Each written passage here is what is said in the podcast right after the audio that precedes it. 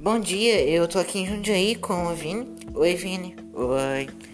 Então, eu ouvi que você fica espalhando boatos é, sobre os otakus não tomarem banho. O que você tem a dizer sobre esse crime? Eu, eu nunca poderia cometer tamanha atrocidade. Que crime mais horrível, amigo. E você tem provas?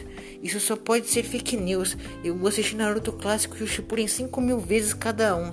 Ok, podem levar ele para a delegacia. Sim, senhor, vamos. O quê? Como você pode? Simples, nem gente você é.